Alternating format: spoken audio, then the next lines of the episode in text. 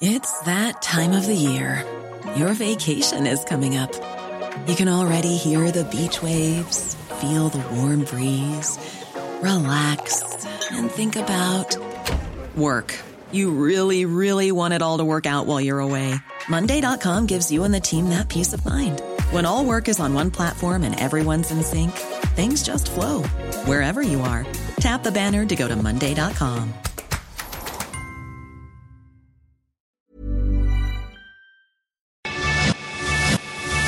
lo cuento, te lo cuento. Tu dosis diaria de noticias.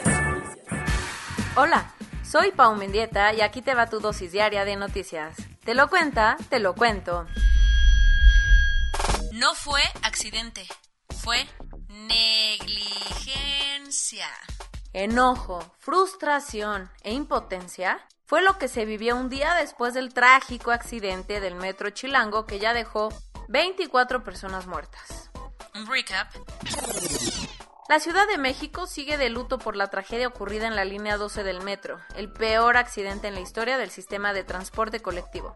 Hasta ayer por la tarde, las autoridades capitalinas informaron que se tenía registro de 24 personas fallecidas y 79 heridos que fueron trasladados a distintos hospitales de la zona. Por todo esto, el presidente López Obrador decretó tres días de luto nacional a partir de ayer. Los equipos de rescate lograron retirar los dos vagones del metro accidentados, aunque las maniobras continúan en la zona, donde también hubo una marcha para exigir justicia. Sí, son fregaderas. ¿Cómo van las investigaciones? La jefa de gobierno, Claudia Sheinbaum, aseguró que la empresa noruega DNV será la responsable de iniciar un peritaje externo para determinar las causas de esta tragedia que a todas luces parece que pudo haberse evitado si el metro hubiera recibido mantenimiento de forma continua, se hubieran escuchado las múltiples alertas de que algo así podría ocurrir y no se hubiera reducido el presupuesto de este transporte en 571 millones de pesos durante el 2021.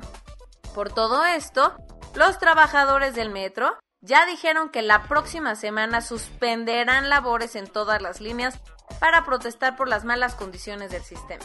¿Alguien está tomando responsabilidad? Hmm, parece que solo de dientes para afuera porque Claudia Sheinbaum descartó que vaya a pedirle la renuncia a Florencia Serranía, la directora del sistema de transporte colectivo. Por su parte, el canciller Marcelo Ebrard, responsable de la construcción de esta línea cuando fue jefe de gobierno, dijo estar dispuesto a colaborar con las autoridades. ¿Qué mentada? No, no puede ser. El PP es más madrileño que C. Tangana. Tras la contundente victoria del Partido Popular en Madrid, Pablo Iglesias anunció que colgará los guantes y dejará la política definitivamente. Los madrileños estaban llamados a las urnas ayer para escoger al nuevo gobierno autonómico y vaya que los resultados causaron un terremoto en la política española. La gran vencedora fue Isabel Díaz Ayuso, la presidenta de la Comunidad de Madrid y candidata del Partido Popular, quien logró conservar su cargo gracias al impresionante desempeño de la derecha madrileña. ¿Qué también les fue?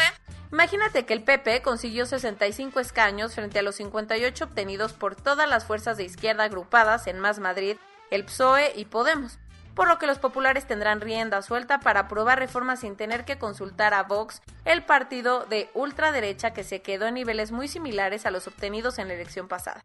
Obvio, los grandes perdedores fueron los de izquierda. El Partido Socialista Obrero Español tuvo el peor resultado de su historia, mientras que Podemos cayó tanto que su dirigente histórico Pablo Iglesias anunció su retiro de la política. La participación fue histórica, registrando 11 puntos más que en 2019.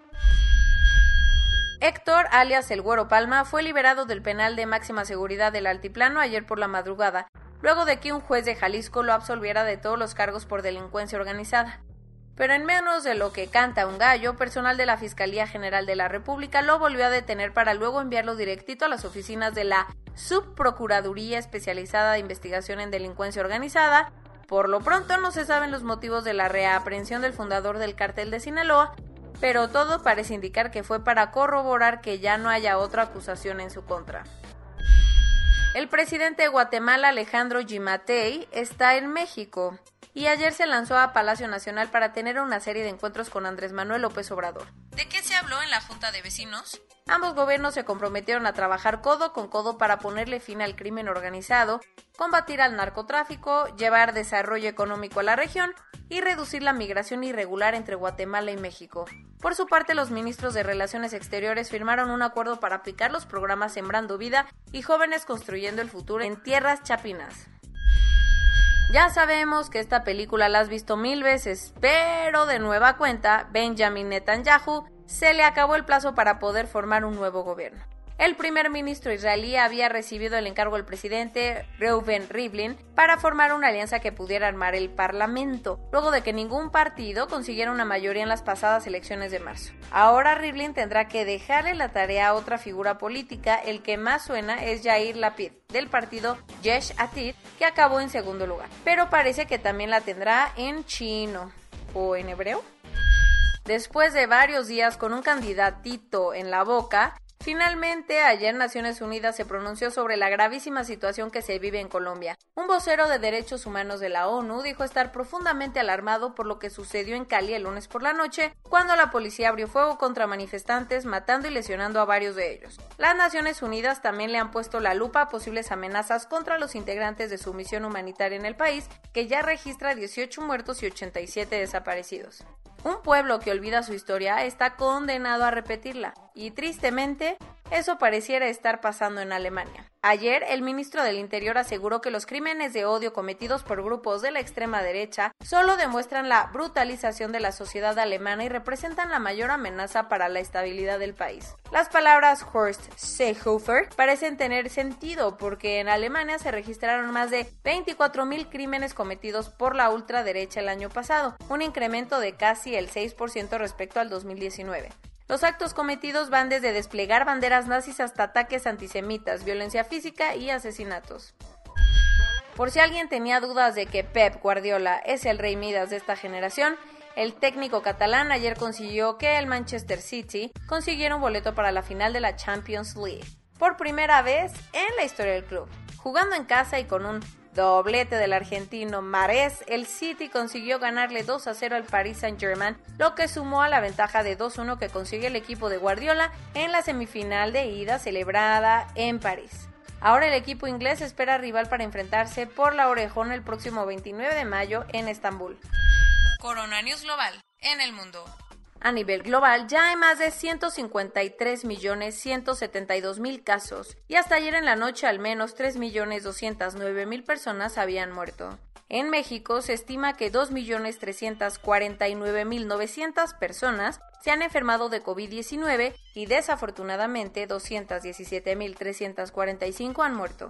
Lo bueno es que 18.471.669 personas han sido vacunadas. Bueno, ya, un millón más. No, es este. Ok, qué bueno, qué, qué gusto, ¿eh? De veras un juez federal le concedió un amparo a un grupo de médicos privados para que el gobierno federal los considere un grupo prioritario para acceder a la vacunación. El gobierno de Israel lanzó una nueva regulación que prohíbe que viajeros procedentes de México entren al país.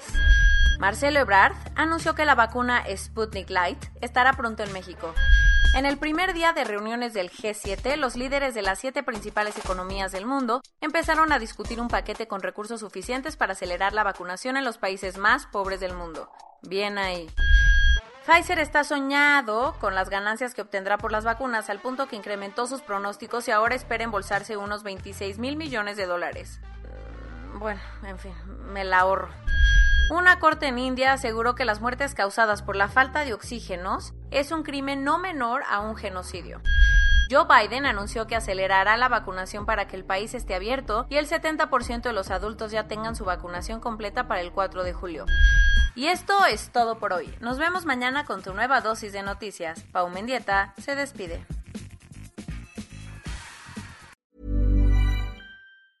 Hey, folks, I'm Mark Marin from the WTF Podcast, and this episode is brought to you by Kleenex Ultra Soft Tissues your ally to help tackle your allergy symptoms this season. I love the change of seasons, but nobody loves pollen and all those other things floating in the air that make you sneeze during this nice weather. Kleenex Ultra Soft Tissues are hypoallergenic and allergist approved. So fight back against watery eyes and runny noses without worrying about irritating your skin. For this allergy season, grab Kleenex and face allergies head on.